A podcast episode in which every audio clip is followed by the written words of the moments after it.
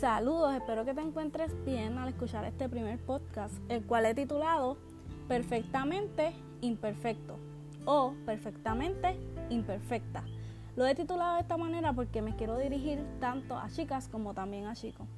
Y esta frase sale de una t-shirt la cual me regalaron y comencé a internalizar este mensaje y a leerlo muchas veces. Y mientras lo leía pensaba que en esta sociedad en la cual nos encontramos viviendo hoy en día hay muchos chicos y chicas que no se valoran. ¿Y por qué no se valoran?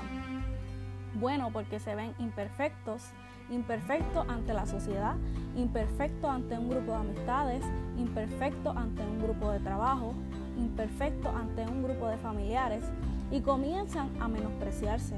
Y es ahí donde la imperfección corre peligro. ¿Por qué?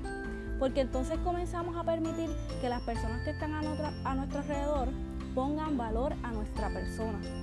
Pero te quiero recordar una palabra y es que para Dios eres perfecto o perfecta.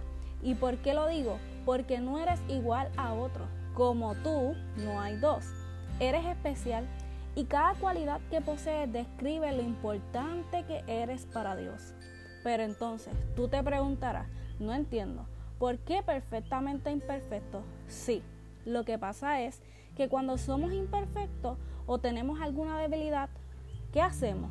Nos aferramos a algo o a alguien que nos ayude a ser mejores o a cubrir esa imperfección.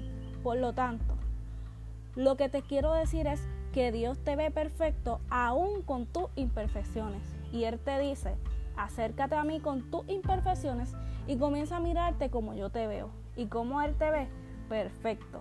El mundo te puede señalar, te puede decir, eres imperfecto, tienes estas debilidades, caíste de esta manera, pero Dios te dice, para mí eres perfecto y vales más de lo que piensas. No permitas que las personas a tu alrededor pongan valor a tu persona, porque sabes algo, eres relevante en esta sociedad. ¿Y por qué relevante? Porque eres importante, eres creación de Dios y tienes un propósito.